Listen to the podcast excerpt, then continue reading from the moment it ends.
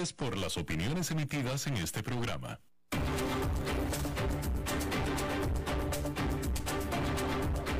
Inicia a las 5 con Alberto Padilla un programa diseñado con el objetivo de llevarte diariamente un tema de actualidad, acompañado siempre de reconocidos editorialistas, de lunes a viernes a las 5 de la tarde por CRC 89.1 Radio, a las 5 con Alberto Padilla.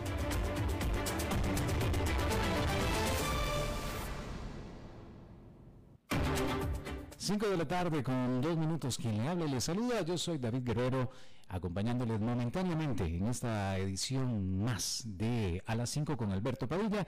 Alberto viene algo retrasado, víctima de las diferentes presas que ya se han vuelto costumbre en esta época del año en nuestro país. Un saludo para todas las personas que están en este momento en sintonía, tanto dentro como fuera de las fronteras de Costa Rica. Y por supuesto, como siempre, como es costumbre, arrancamos con un poco de noticias, algo interesante, es un recorrido por el ámbito internacional, curiosidades y demás.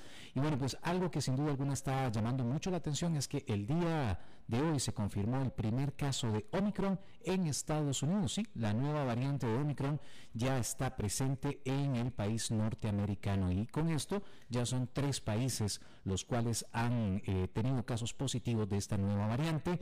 Eh, llámense Canadá, Brasil y ahora Estados Unidos. La aparición de Omicron aparentemente más contagiosa y con múltiples mutaciones. Según los últimos estudios, lo poco que se ha podido saber de esta nueva variante podría indicar que no va a tener mayores afectaciones a la que ya conocemos dentro del COVID-19, pero sí podría ser más contagiosa. ¿Qué quiere decir esto? Bueno, pues muy sencillo.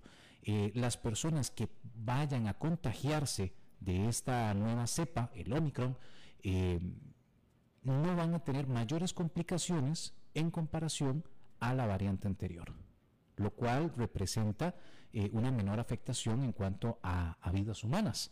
Así que bueno, sin duda alguna una noticia pues bastante interesante y en desarrollo que cabe, cabe recalcar. Por su parte, el presidente norteamericano indicó que bueno, esto simple y sencillamente es un paso para seguir eh, y de paso llama a la calma. Dice, mientras estemos vacunados, mientras mantengamos el uso de las mascarillas, todo va a estar bien. Por otra parte, la Comisión Europea pidió el miércoles a los países de la Unión que reflexionen desde ya sobre la obligatoriedad de la vacunación contra el coronavirus. Eh, en palabras muy textuales, dice, creo que es comprensible y apropiado liderar este debate ahora cómo podemos alentar y potencialmente pensar en la, vacunación obligatoria dentro de la Unión Europea, expresó la presidenta de la Comisión, Ursula von der Leyen. La Organización para la Cooperación y el Desarrollo Económico advirtió también el mismo día que Omicron puede ser una amenaza para la recuperación económica global y recortó sus proyectos para el crecimiento mundial 2021. Recordemos que esta nueva cepa se dio a conocer en Sudáfrica y varios países ya han cerrado vínculos, han cerrado fronteras a los ciudadanos de este país, a lo cual los representantes políticos de, de Sudáfrica eh, alzaron y dijeron, no se nos hace justo que esto esté sucediendo. Nosotros dimos la alerta a tiempo, hicimos las investigaciones a tiempo y llamamos a los demás gobernantes a que mantengamos la equidad sobre esta nueva situación. Parte de lo que está sucediendo al día de hoy. Son las 5 con 6 minutos. Repito, Alberto Padilla ya viene en camino, viene con toda la información, las entrevistas y demás. De momento, pues les voy a estar comentando algunas de las curiosidades que están sucediendo hoy a nivel mundial. Y es que, bueno, pues una cirujana fue condenada este miércoles en Austria, esto por haber amputado a un paciente la pierna equivocada. Creo que no es la primera vez que nos damos cuenta de una noticia de este tipo en nuestro país, en Costa Rica, ha sucedido en, algunos, en algunos casos, en algunos desafortunados casos. Y uno ahí es donde se pregunta, bueno, ¿cómo es posible que esto llegue a suceder? ¿Qué es lo que pasa? Bueno, pues para eso se están haciendo las investigaciones. Pero mientras tanto, está siendo acusada por la Fiscalía. El magistrado declaró culpable de lesión por negligencia grave a la imputada de 43 años, quien por su parte clamó por la figura de error humano, indicó una portavoz de la instancia judicial. Ella había marcado la pierna equivocada de un paciente de 82 años antes de operarlo en mayo pasado y se dio cuenta de su error dos días más tarde. El tribunal le impuso una multa de 2.700 euros, poco más de 3.000 dólares, sin precisar cómo fue calculada. También acordó 5.000 euros por daños y perjuicios para la viuda del paciente fallecido con condena civil. Por su parte, la cirujana denunció un fallo en la cadena de control del quirófano, posteriormente cambió de clínica y aún puede apelar la sentencia. La dirección de Noscomio declaró en un comunicado que fueron analizadas con precisión las causas y circunstancias de este error médico. Una lamentable situación sin duda alguna. Aparte, también eh, cabe mencionar que eh, en Afganistán hay una noticia que llama sin duda alguna a, a meditar sobre lo que está sucediendo a nivel internacional el comportamiento del ser humano, y es que un bebé afgano de seis semanas y apenas dos kilos de peso llegó a una clínica para niños desnutridos. Los médicos pensaron que le quedaban solo unas pocas horas de vida, ahora lucha por sobrevivir cubierto por una manta térmica y bajo la mirada de su madre, que oscila entre el miedo y la esperanza. La clínica eh, gestiona la mayor ciudad, eh, perdón, gestiona en Herat, la mayor ciudad del oeste de Afganistán, tiene el objetivo de ayudar a una comunidad que convive con un sistema de salud al borde del colapso, lastrado por el retiro de las donaciones.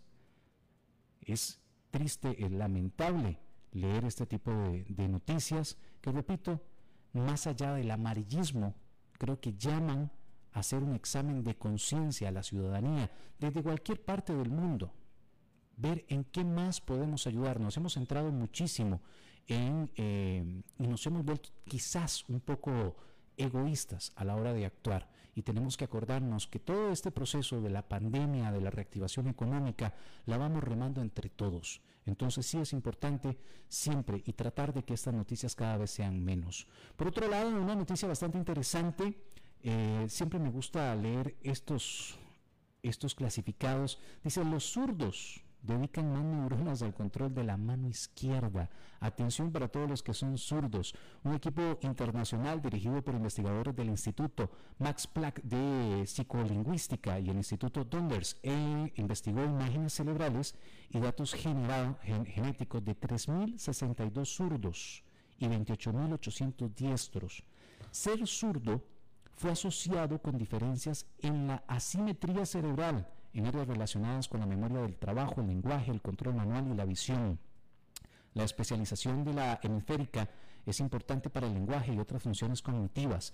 Varios rasgos psiquiátricos implican un aumento de las tasas de zurdos, incluso incluidos el autismo, la esquizofrenia y la discapacidad intelectual, aunque por supuesto la mayor eh, la mayoría de las personas zurdas no lo tienen.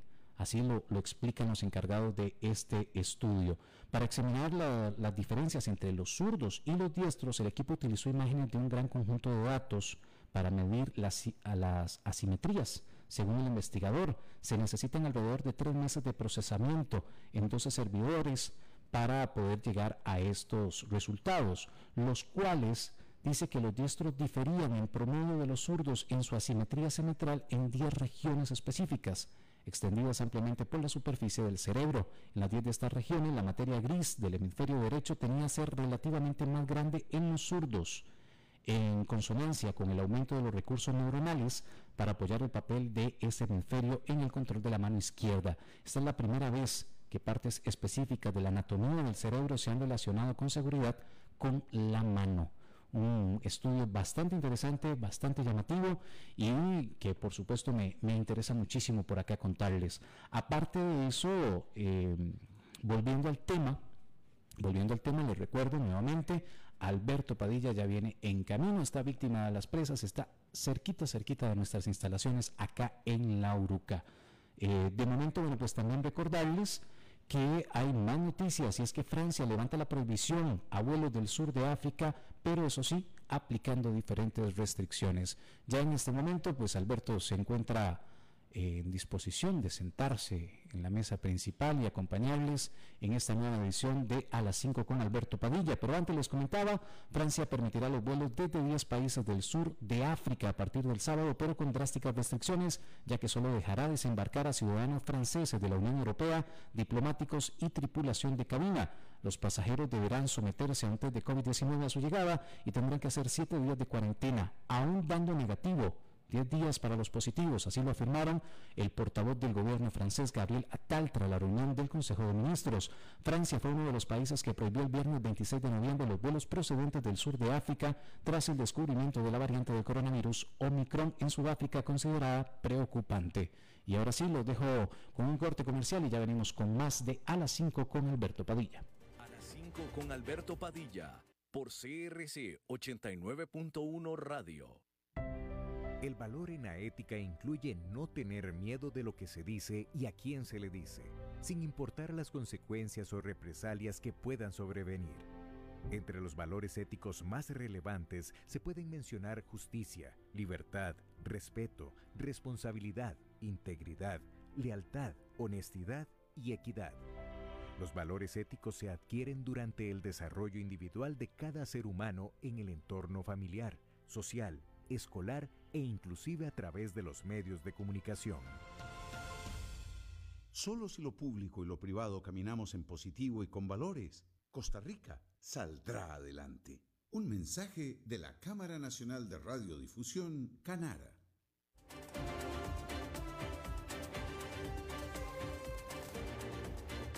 Seguimos escuchando a las 5 con Alberto Padilla. Hola, ¿qué tal? Saludos, bienvenidos a esta emisión de A las 5 con su servidor Alberto Padilla. Gracias por estarnos acompañando.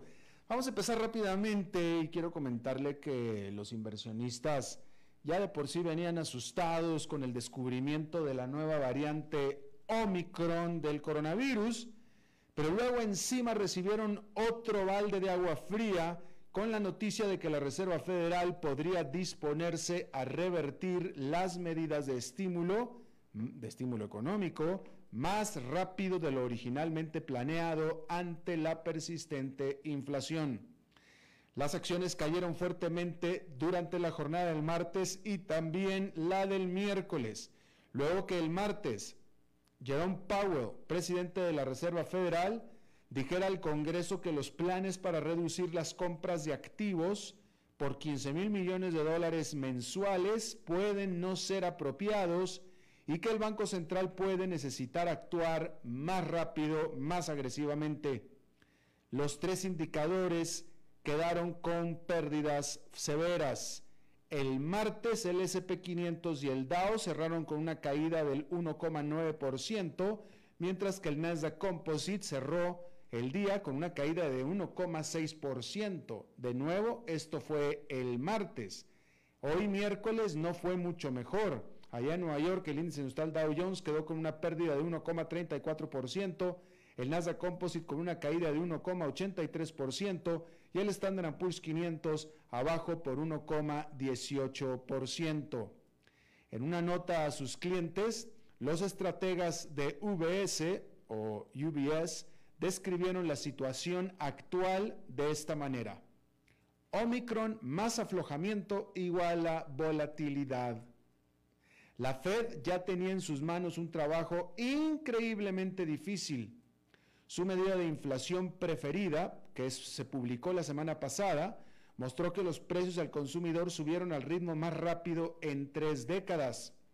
El Banco Central ha dicho que comenzará a revertir las medidas de estímulo de la era de la crisis para evitar que la economía se caliente demasiado, aunque no quiere poner en peligro la recuperación en el mercado laboral de Estados Unidos, donde el desempleo aún se ubica en 4,6%. Y es que antes de la pandemia, la tasa de desempleo era del 3,5%. Pero la llegada de la variante Omicron ha hecho que evaluar la situación sea aún más difícil. Mientras los científicos se apresuran a determinar si la cepa es más transmisible, si las vacunas siguen siendo efectivas para proteger contra enfermedades graves, A los economistas les preocupa que pueda hacer que más personas se queden en casa o incluso forzar nuevamente al cierre de algunos lugares y actividades. Y eso perjudicaría el regreso de los empleos. A pesar de este hecho, Powell sonó agresivo este martes. El equipo de Goldman Sachs señala que Powell declaró tres veces con creciente firmeza que sería apropiado discutir la aceleración del ritmo del retiro del estímulo. Textualmente, Powell dijo, en este punto, la economía está muy fuerte y las presiones inflacionarias son altas y por lo tanto, en mi opinión, es apropiado considerar acelerar la reducción de nuestras compras de activos, quizás unos meses antes. Los comentarios y tono dicen algo sobre la evaluación de la inflación que está haciendo la Fed. Powell había sostenido que la inflación era transitoria y pasaría cuando las presiones pandémicas sobre las cadenas de suministro se calmaran. Pero el martes dijo que era hora de dejar de usar el término transitorio. La capacidad de la Fed para combatir la inflación sin asustar a los mercados se habían acostumbrado al dinero fácil, siempre fue un desafío. Pero Powell acaba de indicar que en su opinión esta tarea es cada vez más urgente. Ahora hay que agregar a la mezcla los efectos de la variante Omicron y el asunto se hace mucho más complicado. Súbitamente ahora pareciera que la Fed ya va tarde en su intento por controlar la inflación y se ve apresurada.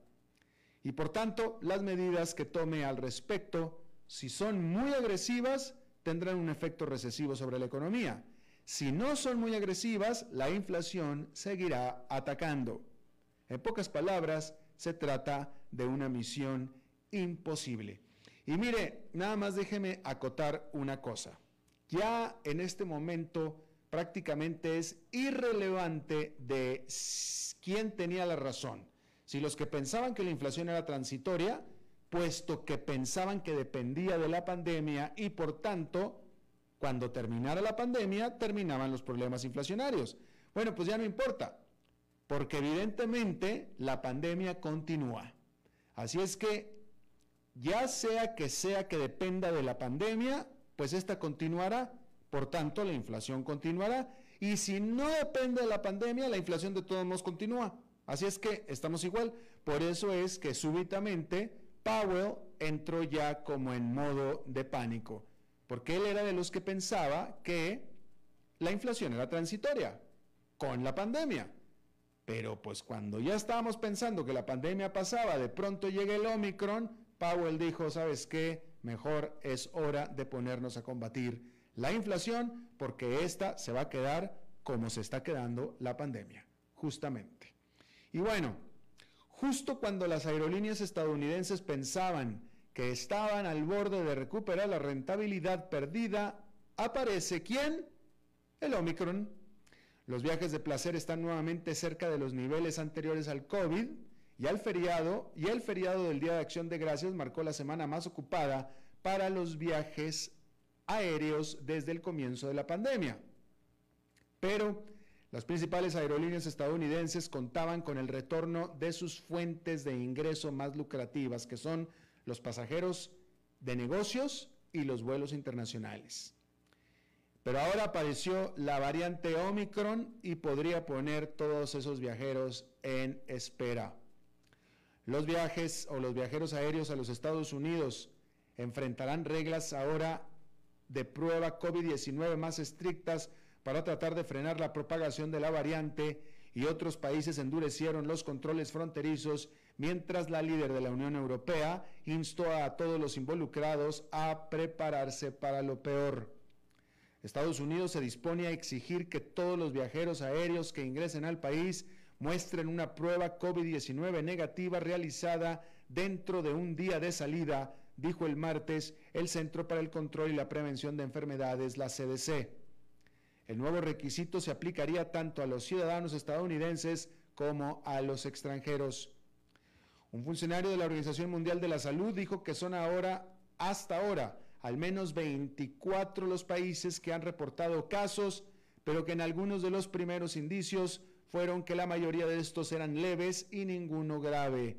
En este contexto, Estados Unidos ya reportó su primer caso de infección de Omicron por parte de un viajero en California que recién regresaba de Sudáfrica.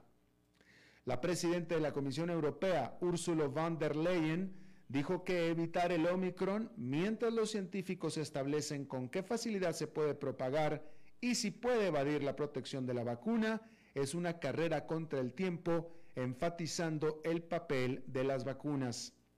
En una conferencia de prensa sentenció, prepárense para lo peor, pero esperemos lo mejor. Y agregó que según los científicos, la vacunación completa y una inyección de refuerzo brindan la más protección posible.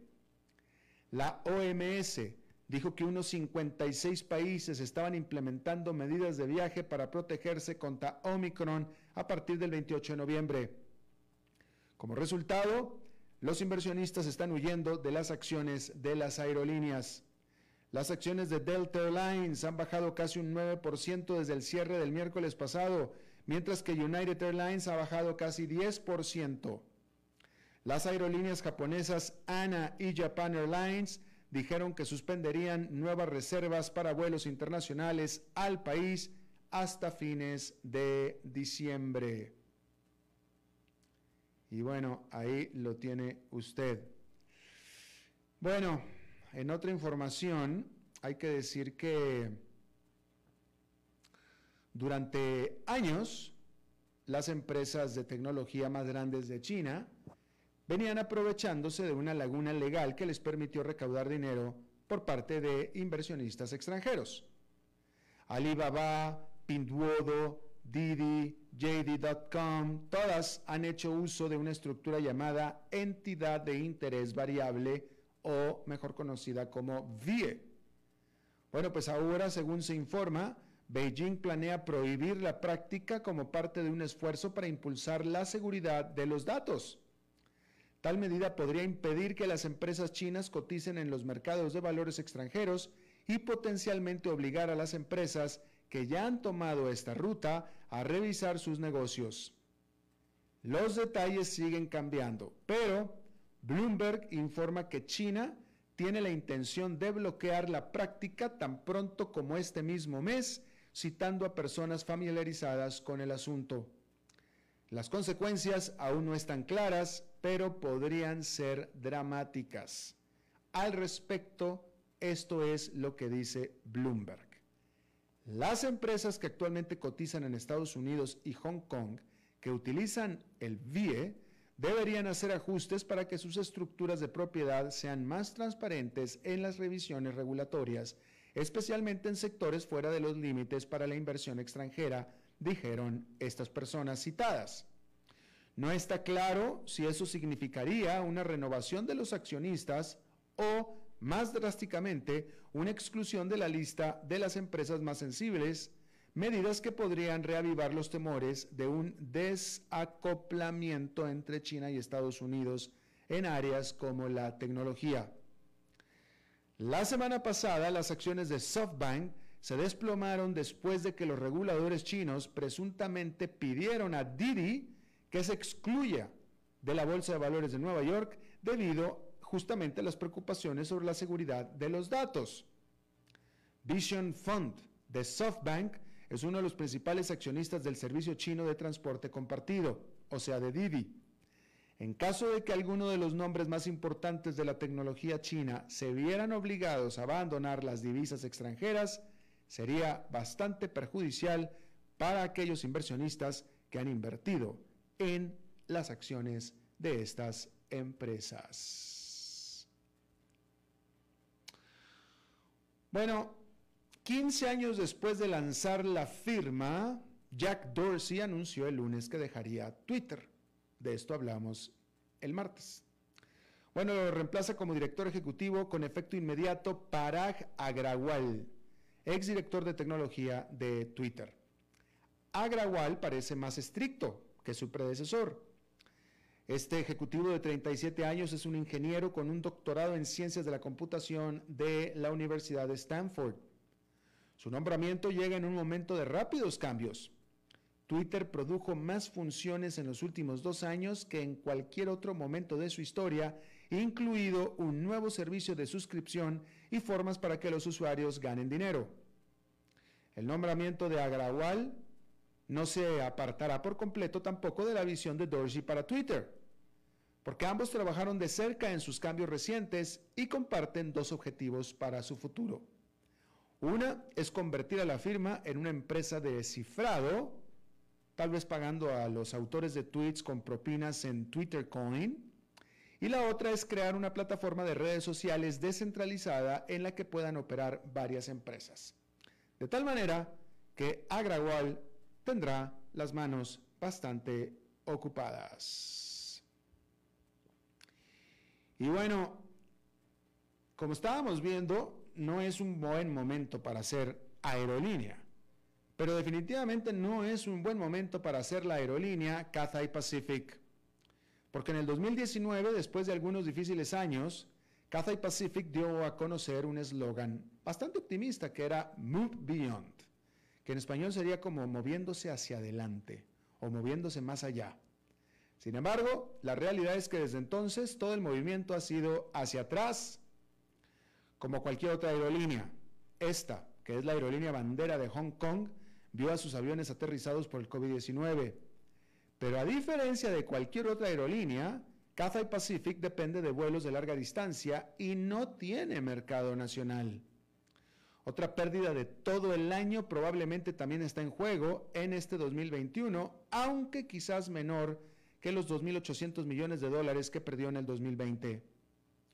Hong Kong mantiene algunas de las restricciones de viaje más estrictas del mundo.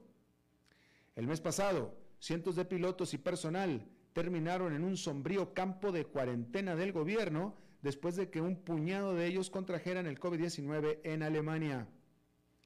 La aerolínea pronto se verá obligada a trasladar a la tripulación, a toda su tripulación al extranjero, para eludir esas estrictas reglas de cuarentena.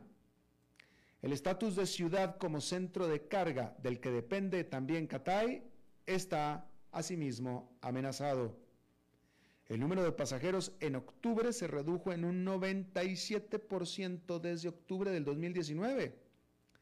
Todo esto significa que Cathay Pacific debe recortar su programación para diciembre, que es un mes en el que generalmente los estudiantes en el extranjero vuelan de regreso a Hong Kong y los extranjeros viviendo en Hong Kong viajan a sus países para Navidad. Y bueno, la semana pasada, países de todo el mundo anunciaron que aprovecharían sus reservas estratégicas de petróleo en un intento por reducir los precios de los combustibles. Bueno, para no quedarse fuera, Canadá también está aprovechando sus reservas estratégicas, aunque no de petróleo. Los productores de miel de maple de Quebec están liberando aproximadamente 50 millones de libras de su reserva estratégica de miel, casi la mitad de las participaciones del grupo comercial. La organización, que es respaldada por el gobierno, que a menudo se conoce como la OPEP de la miel de maple, utiliza sus reservas para controlar los precios y la oferta del jarabe. A partir del 2020, Quebec produjo el 73% de la miel de maple del mundo. La reserva estratégica se creó para mantener al jarabe en inventario durante las malas temporadas de cosecha o cuando la demanda aumenta. Si bien el 2021 fue un año promedio para la producción de Quebec, las ventas fueron las que aumentaron, o el consumo, en un 21% en comparación con el año pasado, lo que agotó el suministro. Una portavoz de la organización dijo que la pandemia ayudó en nuestro caso porque estamos viendo que la gente cocina más en casa y usa más la miel de maple local. Y este patrón se ha replicado para varios productos agrícolas en los últimos meses, porque cuando las condiciones meteorológicas hacen mella en el rendimiento, la situación es aún peor. El clima extremo ha amenazado el suministro de café, por ejemplo, impulsando los futuros a su nivel más alto en una década la semana pasada. Bien, vamos a hacer una pausa y regresamos con nuestra entrevista de hoy.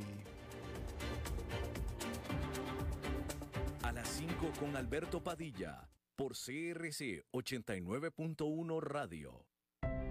El valor en la ética incluye no tener miedo de lo que se dice y a quién se le dice, sin importar las consecuencias o represalias que puedan sobrevenir.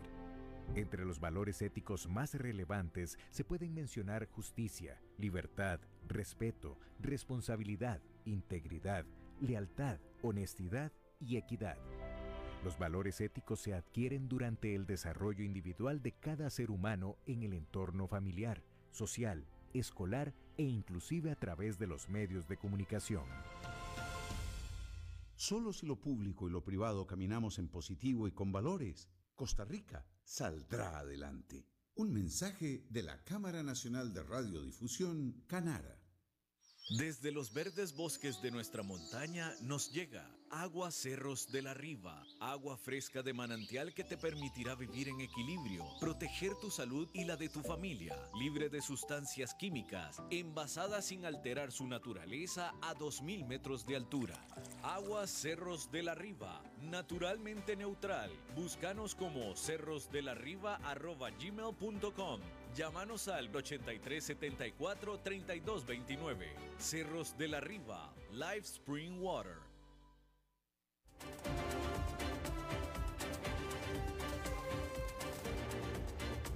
Seguimos escuchando a las 5 con Alberto Padilla. Gracias por continuar con nosotros. Bueno, la semana pasada se cumplieron cinco años de que el Estado colombiano, el gobierno de Colombia y las FARC eh, firmaron la paz en Colombia y en teoría este grupo, eh, las FARC, se desmovilizó y pasó básicamente a ser partido político. Y eh, por supuesto, no coincidentemente, también Estados Unidos, por tanto, sacó esta semana a las FARC de su lista de grupos terroristas. Hay que decir que no puede afirmarse que Colombia es un país bastante pacífico, de hecho ha habido, vaya, sigue siendo, sigue siendo un lugar de, bastante violencia, eh, pero ya no, digamos, este tipo de violencia organizada que había antes, ¿no? Está con nosotros y le agradezco mucho Carlos Antonio Lozada, eh, él es actualmente un eh, político, él fue en Colombia, fue negociador de los acuerdos de paz entre el gobierno y las FARC, él es senador de la República eh, hasta el año 2022 y es un excomandante de las FARC. Señor Lozada, muchísimas gracias por estar con nosotros. muy buenas noches, muchas gracias a ustedes por la invitación y un saludo a toda la audiencia. Gracias. Eh, ¿cómo, primero que nada, cuáles son sus primeros, qué, nos puede decir usted de su primera impresión de que Estados Unidos haya sacado al grupo que usted pertenecía de su lista de terroristas? Bueno, yo creo que es un respaldo muy importante de la administración eh, norteamericana eh, es una decisión que a su vez es consecuente con lo que fue la postura del gobierno de Barack Obama cuando estábamos en la mesa de conversaciones en La Habana, que estuvo acompañando el proceso a través del enviado especial del gobierno de los Estados Unidos, Bernie Aronson, y es también eh, un reconocimiento de que quienes firmamos la paz y hoy en día nos hemos transformado en el Partido Político Comunes, estamos cumpliendo cabalmente con esos compromisos y eh, esta decisión genera pues unas posibilidades para que eh, la cooperación internacional eh, que se ha estado dando de manera efectiva y solidaria pueda también de alguna manera desde organizaciones norteamericanas, ONGs y la misma cooperación estatal norteamericana eh, apoyar de alguna manera con recursos los procesos, los proyectos productivos que adelantan los eh, guerrilleros de la FARC en, distintas partes del país. Y por supuesto también que abre, digamos, eh, una posibilidad para que de alguna manera la estigmatización que ha estado pesando sobre el partido que surgió del acuerdo, pues comience también a disminuir, porque eh, debo decir que el gobierno colombiano, que es un eh, gobierno que llegó al, ejercicio del poder con la, idea de eh, reversar de alguna manera esos acuerdos de paz, ha estado permanentemente estigmatizando al partido, a sus dirigentes, a los militantes, lo cual de alguna manera ha redundado para que se incrementen los asesinatos contra los firmantes de la paz. Mm. Eh, bueno, eh, ¿qué, parte, usted habla de este estigma, eh, si nos puede decir qué estigma es este y, por qué usted lo considera injusto? Bueno, nosotros firmamos un acuerdo de paz, ese, ese acuerdo de paz lleva implícito un reconocimiento político del alzamiento armado, el Estado no hubiese podido y la comunidad internacional no hubiese respaldado ese acuerdo como lo, lo ha hecho y lo viene haciendo, si no se reconociera que, el alzamiento armado que nosotros protagonizamos por más de medio siglo eh, tenía un, origen y una raíz de orden político, más allá de que como es apenas comprensible, eh, y, pero no justificable, eh, en un conflicto tan prolongado se hayan presentado hechos violatorios de los derechos humanos, del derecho internacional humanitario, crímenes de guerra, por todos los intervinientes en el conflicto, cosa que nosotros hemos reconocido que estamos asumiendo en, el marco del acuerdo que, se firmó. Eh, pero más allá de eso, repito, la esencia del acuerdo es la posibilidad de la reincorporación política de quienes estuvimos alzados en armas y eso pasa por porque eh, se pueda eh, abrir un espacio a esa participación política y cuando se señala al partido que firmó los acuerdos. Eh, y se le estigmatiza por, por haber surgido, digamos, producto de un acuerdo de paz, pues en la práctica el Estado está negando esa, esa posibilidad de la reincorporación política. Señor Lozada, a, ver si me puede contestar esta pregunta y le voy, a, le voy a aclarar que no es por morboso, sino porque la historia particular de Colombia, aunque toda Latinoamérica es una sola, y todos los latinoamericanos somos muy parecidos y compartimos una historia, eh, la, situación particular de Colombia fue muy especial y en la gran mayoría de los países de América Latina, pues no conocemos ni lo que es una guerra civil tan reciente, eh, ni tampoco que exguerrilleros o combatientes estén ahora de políticos. Entonces, de ahí, si, para el resto de Latinoamérica usted nos pudiera eh, platicar un poco cómo fue el proceso de un Carlos Antonio Lozada que se adhiere a la guerrilla, pelea una lucha armada y después decide hacer un proceso de paz y ahora es senador de un país. Bueno, sí, eh, efectivamente, eh, nosotros siempre hemos, hemos estado convencidos de que eh, el, el, acuerdo de paz que firmamos es la consecuencia de una lucha muy larga, muy prolongada, muy dolorosa, eh, para la sociedad colombiana, pero eh, que surgió esa, esa resistencia armada como producto de un momento histórico concreto que se da en las condiciones, digamos, de lo que ha sido eh, el régimen político colombiano. Nosotros desde los años 80 estuvimos buscando una salida política al conflicto, acudimos a conversaciones en cuatro o cinco oportunidades con distintos gobiernos hasta que finalmente logramos eh, concretar ese, ese, tratado de paz. Obviamente todos nosotros, eh, eh, en el caso personal, yo ingresé siendo muy joven a la, a la, guerrilla, tenía 17 años, eso fue en el año 1978, permanecí en las filas de la insurgencia por permanecí en las filas de la insurgencia por 39 años mm.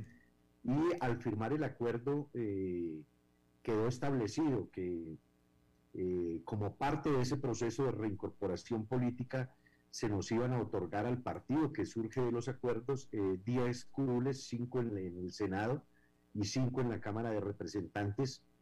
Eh, producto entonces de esos acuerdos, varios de nosotros fuimos designados por la organización para que representemos en el Congreso de la República al partido que surgió de los acuerdos, lo cual eh, eh, lo hemos asumido como una gran responsabilidad histórica porque de alguna manera esa representación política condensa lo que fue la lucha nuestra de, más de 50 años y eh, tenemos la responsabilidad de construir durante estos dos periodos que nos corresponden en el Congreso, el cual termina, el primero termina el próximo año, eh, las condiciones para que eh, después del año 2026 el partido en franca lid con los otros partidos en igualdad de condiciones pueda garantizar la personería jurídica consiguiendo, digamos, el respaldo y el apoyo de, importantes sectores de la población. Entonces, realmente ha sido un reto político enorme eh, a nivel personal, por supuesto, también porque no fuimos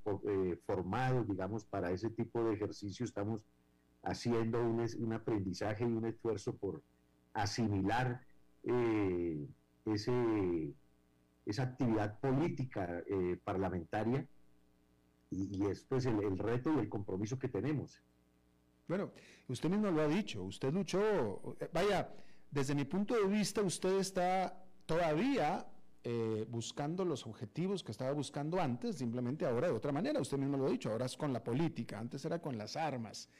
Eh, ¿Qué piensa usted de eso? ¿Cómo, cómo, ha sido este, cómo, cómo, le ha caído a usted la política y ya no las armas después de que más de la mitad de su vida estuvo con un arma en, empuñando?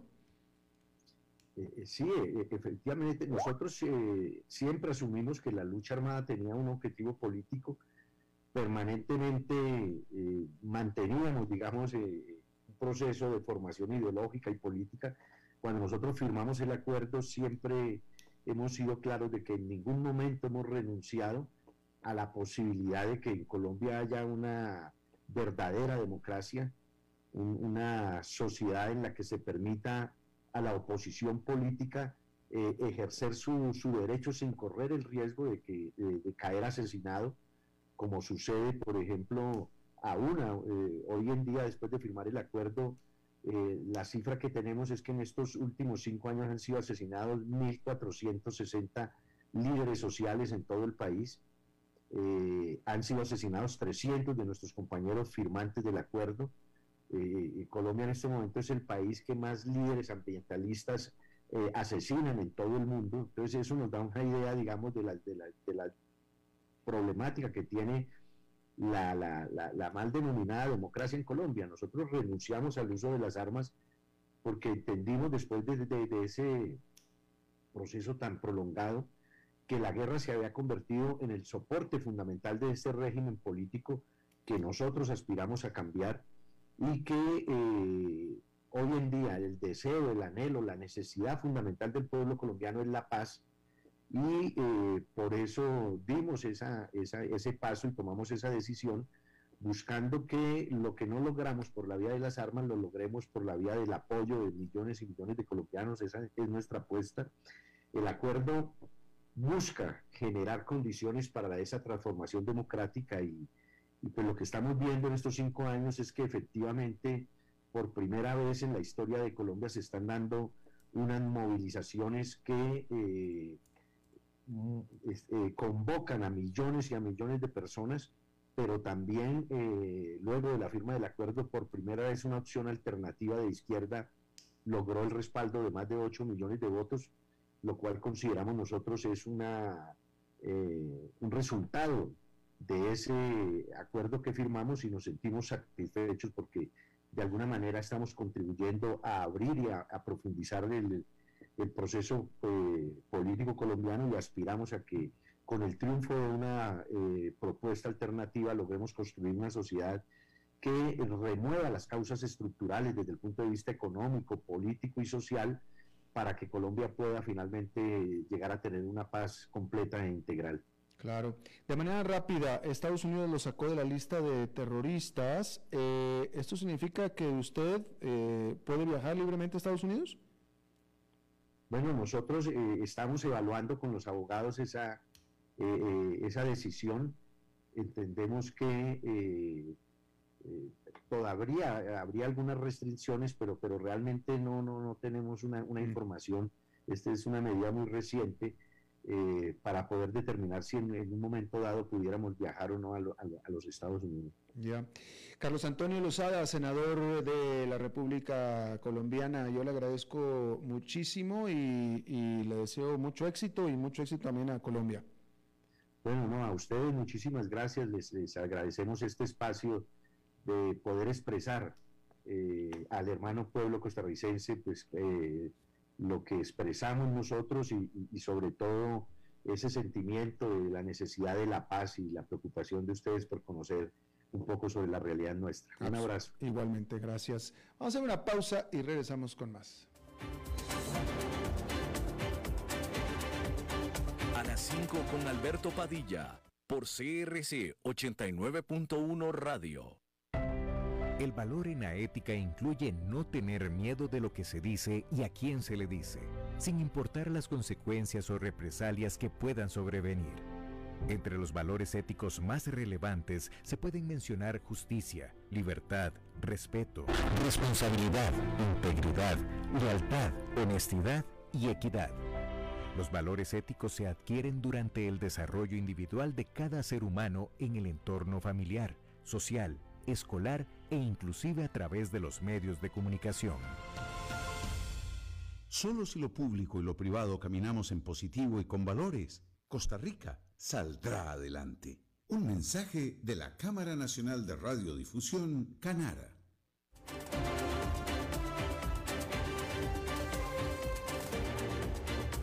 Seguimos escuchando a las 5 con Alberto Padilla.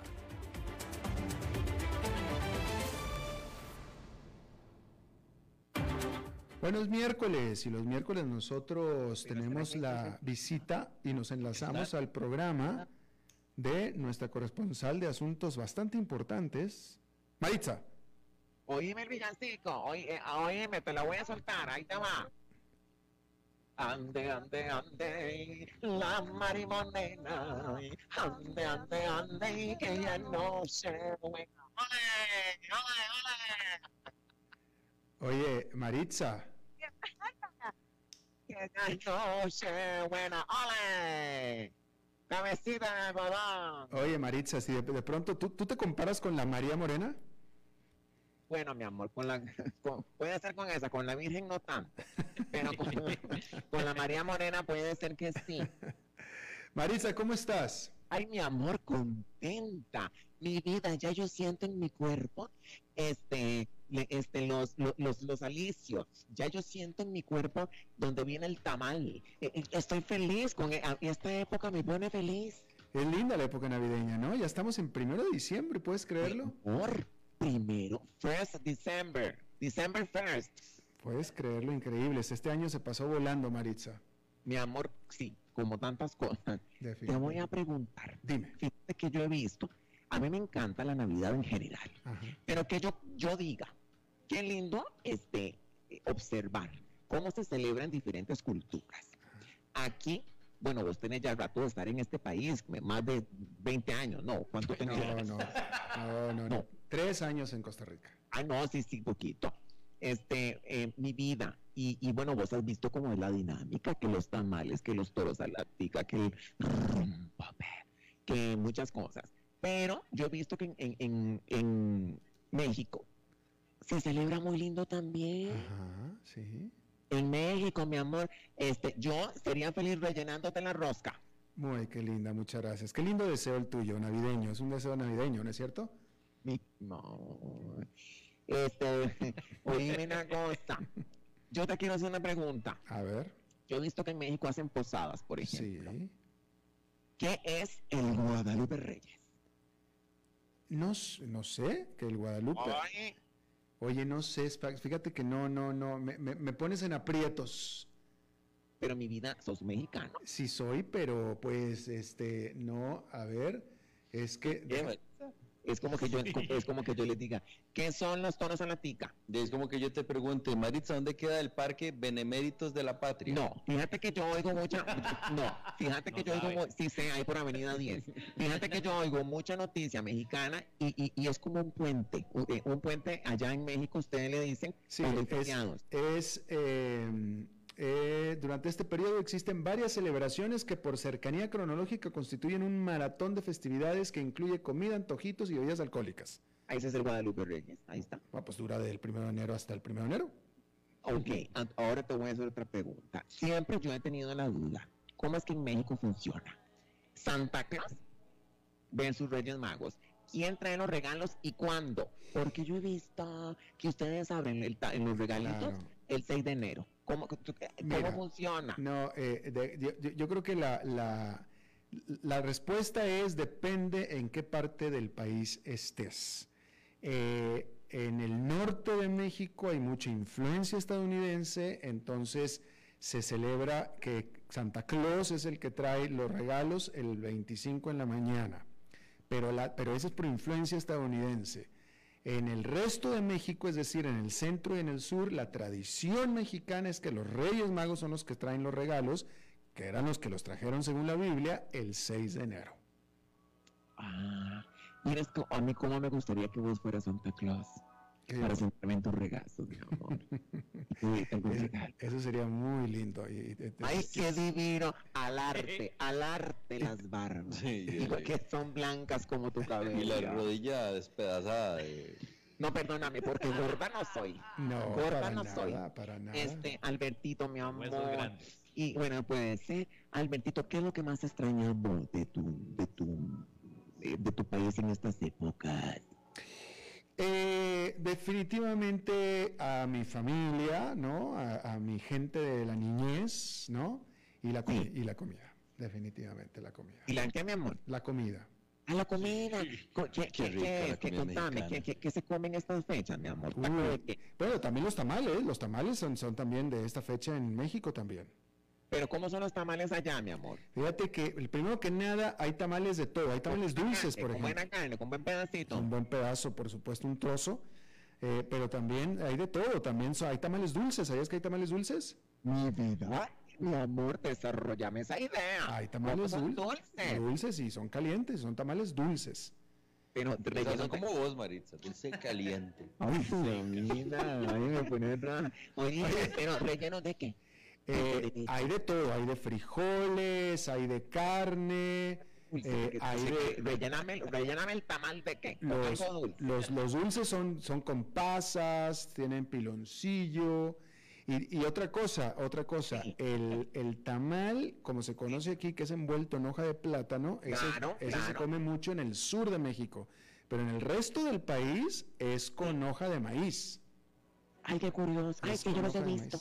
Eh, la olla de Doña Chole. Eh, yo los con- he visto, sí, que, que, que, la hojita es, es diferente. Con hojas de maíz. Qué lindo. Y luego, y obviamente así como aquí los meten en la olla y así se preparan, pero para recalentarlos, ¿sabes cómo los recalientan? Mi vida, ¿cómo? Los tuestan. En el, en el comal. Ay, Alberto. Salen así como crujientitos, tostaditos. Todo eso es para recalentado. Mi amor, cuando vos quieras te lo recaliento yo. Ay, me encantaría que me recalientes el tamal, ¿cómo no? Mi vida, para que no extrañes. no. ¿Sabes qué he visto? Que al, al, al elote que le ponen mayonesa. No, pero mayonesa, esa es la base. Después le ponen limón y chile también, y etcétera. Es rico. Pero, eh, y no te obras con eso, la verdad. No, los Esto mexicanos es muy no. pesado. No, no, pero los mexicanos ya tenemos, ya estamos acostumbrados a eso, Maritza. Los elotes, la masa. Ay, Alberto, qué lindo. Mira, es que mi está. Y ve- veme que este chiquillo se luce con esa música, qué linda la que nos está poniendo. Oye, Maritza, ¿y tú en tu casa pusiste pinito en Navidad? Mi amor, fíjate que a mí me han recomendado, y desde México me han dicho, te empino en tu casa. Exactamente, ¿ya has, has hecho caso? Mi vida bello. Este, sí, a mí. Y tienes un pinote, por tanto, un tremendo pino. Ay, yo te empina mi vida. Este, que te decir, Alberto, como son. Maritza, tú, por favor. Háblame de la rosca. ¿Cómo es que, cómo, La rosca, esa es el 6 de enero. pero cómo es que se rellena? La rosca de Reyes. Sí, ¿cómo- Aquí no comen la rosca de? Reyes, ¿no? ¿Verdad? No, ah, ¿qué decís? Aquí no se come la rosca de Reyes, ¿o sí?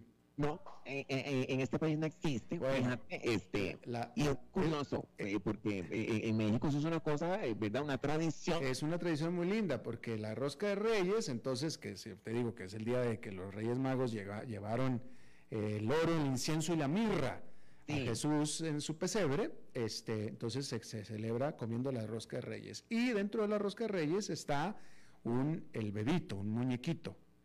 Y el que se saque el muñequito, ¿Qué pasa? el que la se saque el muñequito, ese tiene que invitar los tamales el día de la Candelaria en febrero. Pero mi amor, ustedes no, ustedes no paran la fiesta. No, pues lo que te digo que dura todo el tiempo. Entonces, Mi eh, amor, ¿y? No lo paran, no, este no. entonces el día de la Candelaria, el 2 de febrero, el que se sacó el muñequito, el bebito, ese invita a la tamaliza en su casa. ¿Y vos te lo has sacado? Yo me lo he sacado, sí, sí, sí, sí. Te lo, te lo, sí, ¿Y, sí, pues y- y cómo te ha ido? hay que, hay que invitar los, los tamales, pues es que hay que hacer eso. y vos sabes qué hacemos aquí, una que decís eso. Este, en México no hacen amigo invisible. Amigo invisible. Sí, es lo peor que puede existir en la vida, porque es un fraude.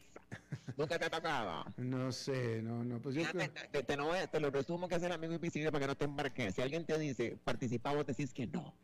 Fíjate que es, digamos que somos nosotros aquí en cabina, Marito, Robertito, Laurita, eh, vos y yo. Ajá. Entonces, en una bolsita ponemos los nombres de cada uno. Lo metemos ahí. Se mueve, se menea la bolsa y cada quien saca papelitas. Entonces, vos le das un regalo al que, a- a- a- al que te tocó, en secreto. Entonces, por ejemplo, uno pone una cuota. Y uno dice, bueno, el regalo va a ser de 15 mil colones. Eh, un, un regalo, el- lo que te salga a vos, lo que quieras. Ajá. Entonces, fíjate que eh, es terrible porque la gente a veces sí se esmera en el regalito y otros no. Entonces, yo me esmera y te compré una cosa divina y vos me, me, me, me, saliste con un chuica, Pues con una sí. cosa horrorosa. Pues sí. Entonces, no, no, no, a ver, yo no te lo recomiendo. Pues no, yo estoy de acuerdo, yo estoy de acuerdo, tienes toda la razón. Entonces no me quedo sin amigos sin amigos. Maritza, No oíme, oíme esto que nos mandaron y Ahí está tu amigo impredecible. colaborador de ex colaborador de Alberto también. Oye, ¿quién? A ver si lo reconocen. Oiga, oiga, Albertito, oiga. Ese no era. Ah, caray. era este otro. Oiga, Albertito, ¿quién es? Oiga. En Costa Rica también hay tamales dulces en tusa de elote, tamalitos en tusa de, de elote tierno. Mi amor, oí, oye, mi amor, si, si Es- está escribiendo Santa. Este, eh, eh, eh, No. este muchacho, Albertico, es el protagonista de la película Mi papá es un Santa. Ese dice Don que- Eric Hernández. Eric, Eric Eric, Hernández, Eric, y, y sí. dice que aquí también hay tamales en tusa de lote. Bueno, pues ya ves, entonces, para que veas, Maritza, para que aprendas. Yo me imagino que sí le cambia el sabor. Yo creo que también, sí, pero sí. Eh, sí, son, son en, en, en, en, en hoja de maíz. Oye, Maritza, ya se te acabó el saldo, hay otra hoja muy linda que se llama hoja, pero es una, es un, Oh, es, oh. es un árbol muy raro. Ah, ¿Cuál? es? ¿Cuál? Es un, es un árbol muy raro. es- es- Prepárense. no, ¿Cuál es, no, no, es, es uno, Oh, oh. el árbol este, el, el, Listos. el árbol. El árbol, Robertito, em, em, Robert, niño, javecita de algodón. Tú, tú puedes sola, tú puedes sola, Maritza, dale, anda, tú puedes sola. No, mi Dale, amor, dale. es uno que yo tengo en el patio. Ajá, ¿cuál es? El árbol de, ¿El qué? el árbol de mipa. ¿Qué? El árbol de mipa, no mi vida. Ah, el, el árbol de... Ok, sí, muy bien, muy bien. Maritza, ya se te acabó el saldo, ¿ok? Mi amor. Ya.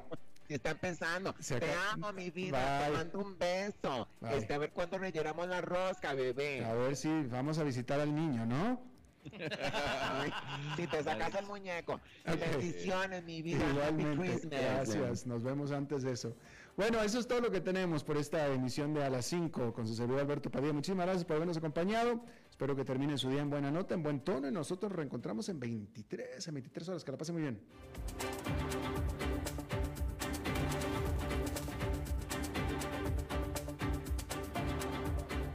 Concluye a las 5 con Alberto Padilla. Un programa diseñado con el objetivo de llevarte diariamente un tema de actualidad, acompañado siempre de reconocidos editorialistas, de lunes a viernes a las 5 de la tarde por CRC 89.1 Radio. A las 5 con Alberto Padilla,